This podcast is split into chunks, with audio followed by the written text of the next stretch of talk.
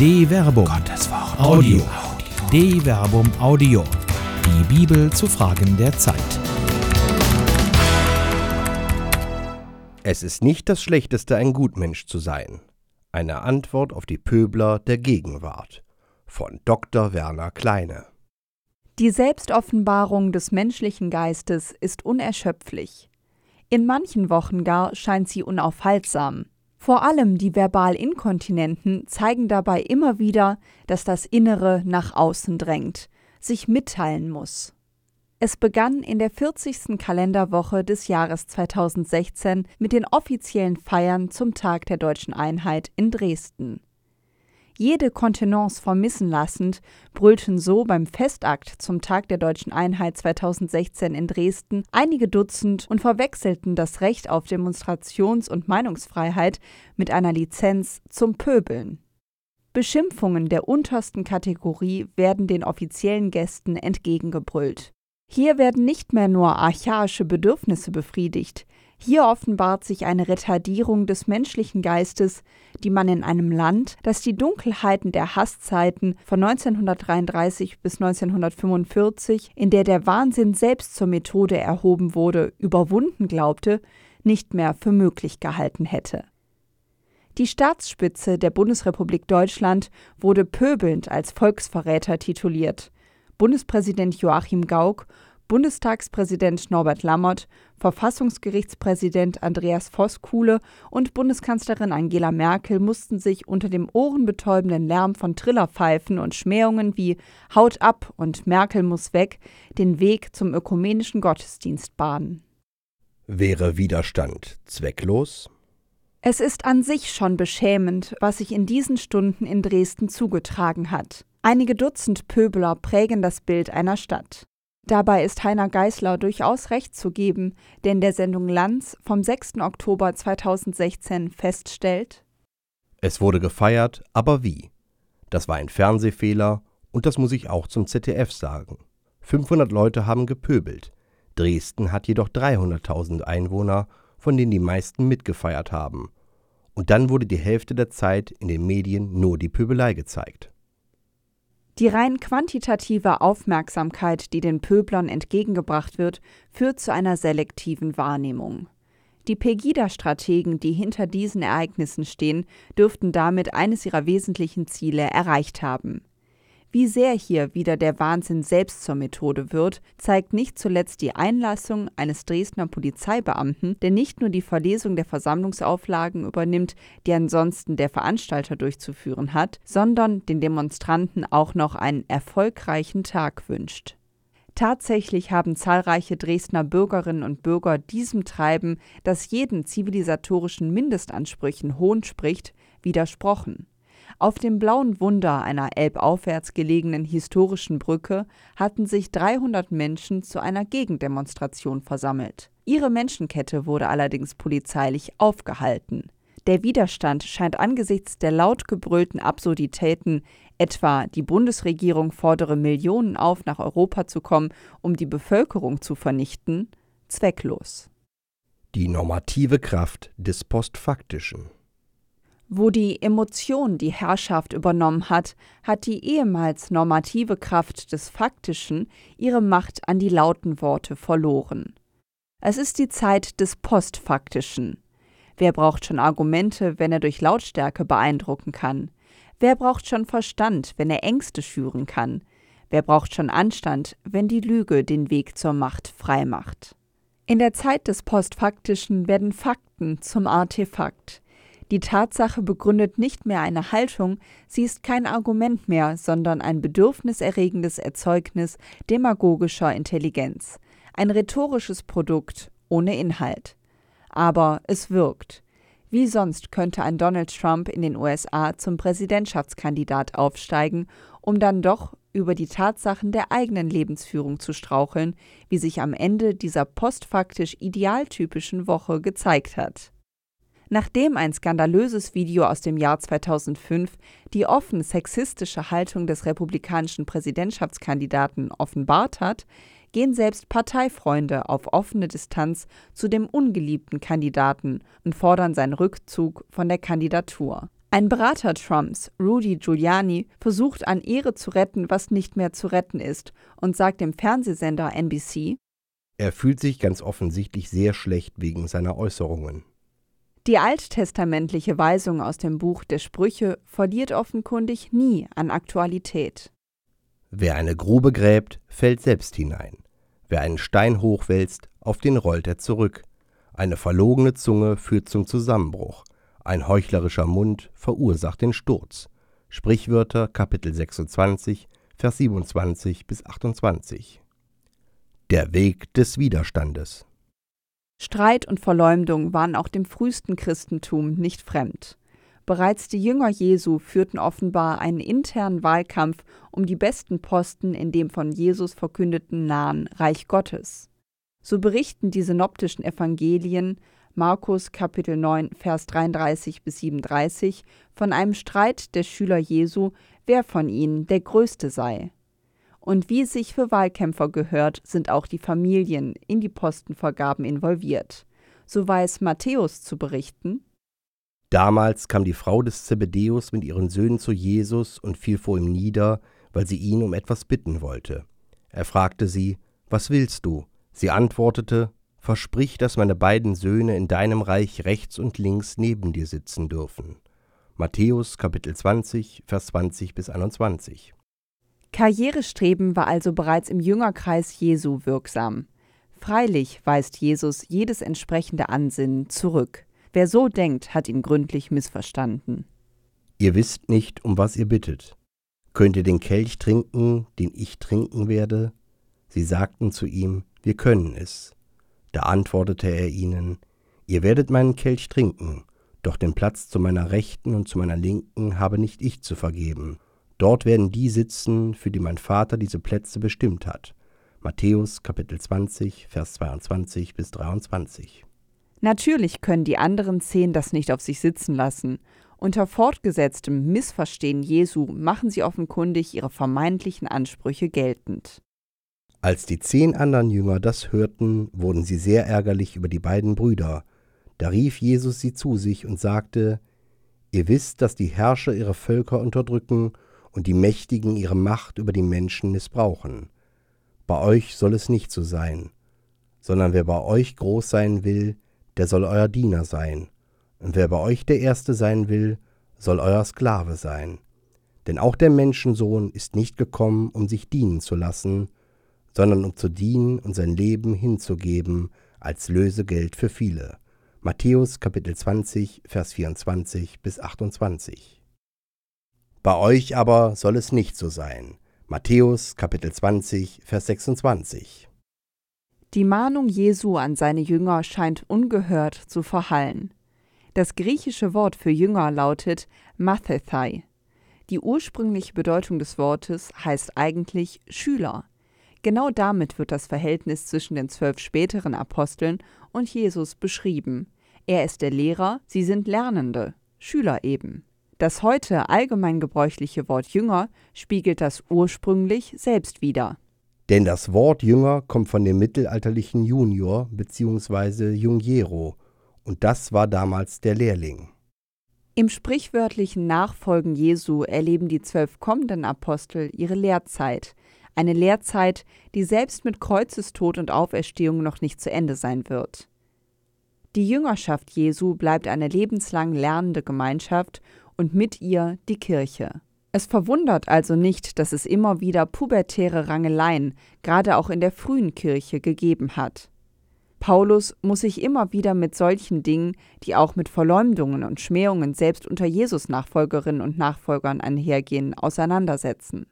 In Korinth etwa sind es nicht nur die innergemeindlichen Parteiungen, die die Einheit der Gemeinde gefährden, vergleiche 1 Korinther Kapitel 1 Vers 10 bis 17, und die den Paulus zur fast schon resignierenden Aussage veranlassen. Vor euch, Brüder, konnte ich aber nicht wie vor Geisterfüllten reden. Ihr wart noch irdisch eingestellt, unmündige Kinder in Christus. Milch gab ich euch zu trinken statt fester Speise, denn diese konntet ihr noch nicht vertragen Ihr könnt es aber auch jetzt noch nicht, denn ihr seid immer noch irdisch eingestellt. Oder seid ihr nicht irdisch eingestellt?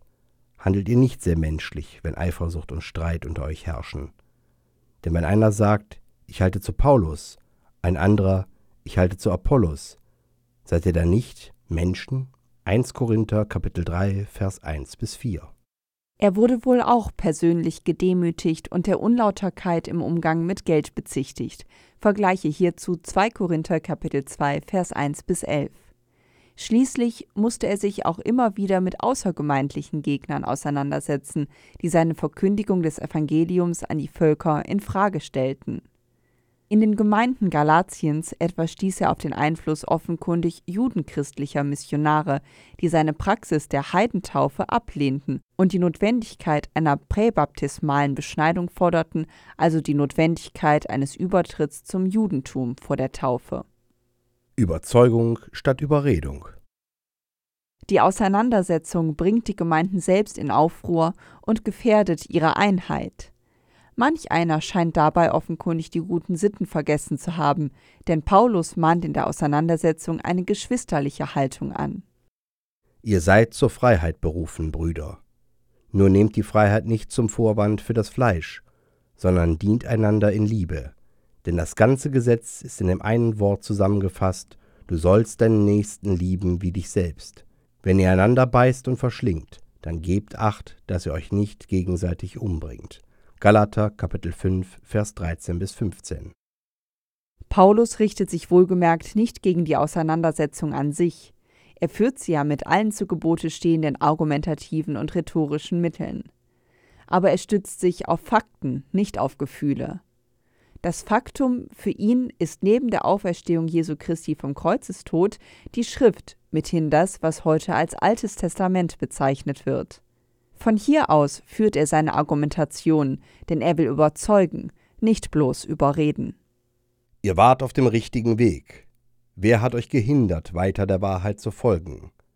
Was man auch gesagt hat, um euch zu überreden, es kommt nicht von dem, der euch berufen hat. Ein wenig Sauerteig durchsäuert den ganzen Teig. Doch im Glauben an den Herrn bin ich fest davon überzeugt, dass ihr keine andere Lehre annehmen werdet. Wer euch verwirrt, der wird das Urteil Gottes zu tragen haben, wer es auch sei. Galater Kapitel 5, Vers 7 bis 10. Der Paismone, also der Überredung, stellt Paulus das Folgen der Wahrheit entgegen, also Aletheia Paithesthai. So schreibt er auch an die Korinther als Ausweis der Lauterkeit seiner Gesinnung. So versuchen wir, erfüllt von Ehrfurcht vor dem Herrn, Menschen zu gewinnen. Gott aber kennt uns durch und durch. Ich hoffe, dass euer Urteil über mich sich zur vollen Wahrheit durchgerungen hat.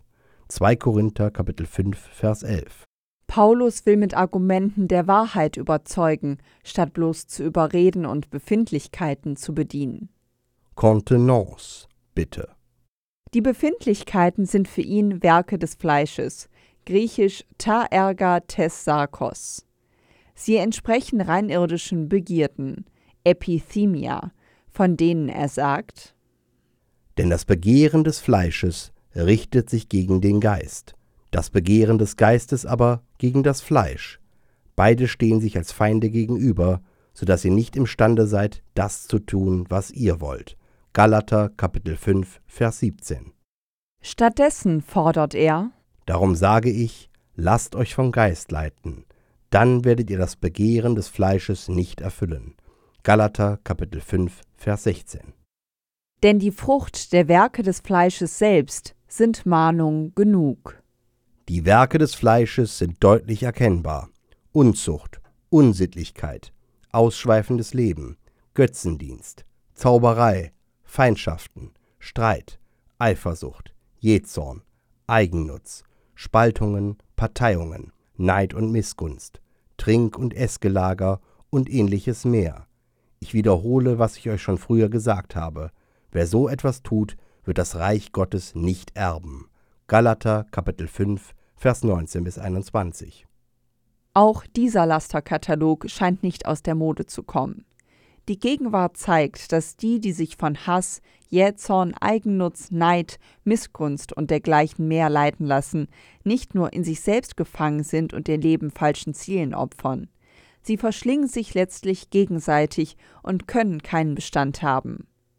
Die Gefahr derer, die so in Dresden und an anderen Orten der Welt handeln, besteht aber darin, dass sie andere mit in die zum Abgrund ausgeweitete Grube reißen, die sie beständig schaufeln. Paulus weiß um ein Antidot der inneren gesellschaftlichen Vergiftungen. Die Frucht des Geistes aber ist Liebe, Freude, Friede, Langmut, Freundlichkeit, Güte, Treue, Sanftmut und Selbstbeherrschung. Galater Kapitel 5, Vers 22 bis 23. Und Wir wollen nicht prahlen, einander nicht herausfordern und einander nichts nachtragen. Galater Kapitel 5, Vers 26.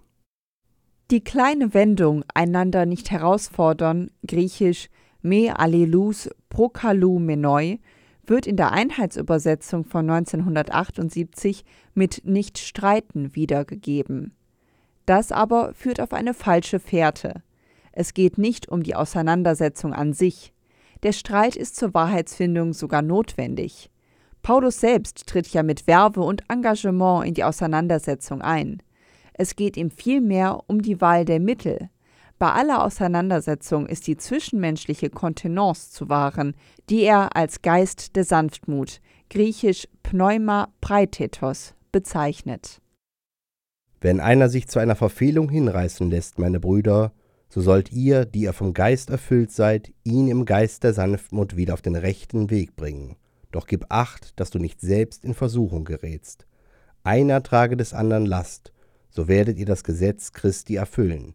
Wer sich einbildet, etwas zu sein, obwohl er nichts ist, der betrügt sich. Galater Kapitel 6, Vers 1 bis 3. Im Widerstand nicht nachlassen. Den Widerstand gegen die Macht der Pöbelei aufrechtzuerhalten, ist nicht einfach. Ein weiteres Beispiel aus dieser idealtypisch postfaktischen Woche ist der Fanclub der BVB-Freunde Deutschland, die in einer Mitteilung vom 8. Oktober 2016 bekannt geben, sich vorerst aus dem aktiven Kampf gegen rechts zurückzuziehen. Die Mitarbeiter des Fanprojektes haben sich mit großem Engagement und keiner Auseinandersetzung scheuend gegen Rassismus und Hass innerhalb der Fans von BVB Borussia Dortmund eingesetzt. Jetzt aber schreiben sie Wir blieben auch hier standhaft, auch wenn es uns schwer gefallen ist. Wir haben zahlreiche Morddrohungen erhalten, Anrufe mit Gewaltandrohungen, tausende Mails mit rechtem Gedankengut und auch der Postbote brachte Briefe mit skurrilen Inhalten. Wir blieben immer standhaft, jetzt fehlen die Kraft und die Unterstützung. Wir sind plötzlich alleine mit unserem Kampf, das schaffen wir nicht mehr. Wir sammeln wieder Kraft und versuchen noch stärker zurückzukommen. Bis dahin bleibt standhaft. Der Resignation folgt die Aufforderung zur bleibenden Standhaftigkeit. Auch Paulus selbst weiß um die Macht der Resignation. Er hat zwar nicht immer der Versuchung widerstanden, emotional zu reagieren, wie sein überstürzter Aufbruch aus Korinth nach einer tiefen Demütigung zeigt. Vergleiche 2 Korinther Kapitel 1 Vers 15 bis Kapitel 2 Vers 11 in Verbindung mit 2 Korinther Kapitel 7 Vers 5. Trotzdem weiß er, dass sich letztlich nicht die behauptete, sondern allein die faktische Wahrheit durchsetzen wird. Lasst uns nicht müde werden, das Gute zu tun, denn wenn wir darin nicht nachlassen, werden wir ernten, sobald die Zeit dafür gekommen ist. Deshalb wollen wir, solange wir noch Zeit haben, allen Menschen Gutes tun, besonders aber denen, die mit uns im Glauben verbunden sind. Galater Kapitel 6, Vers 9 bis 10. Das beste Mittel, um das Böse zu besiegen, ist also, das Gute zu tun wenn es sein muss, auch gegen das Geschrei der Pöbeler. Es ist nicht das Schlechteste, ein Gutmensch zu sein. Eine Produktion der Medienwerkstatt des katholischen Bildungswerks Wuppertal Solingen-Remscheid. Autor Dr. Werner Kleine. Sprecher Jana Turek und Marvin Dillmann.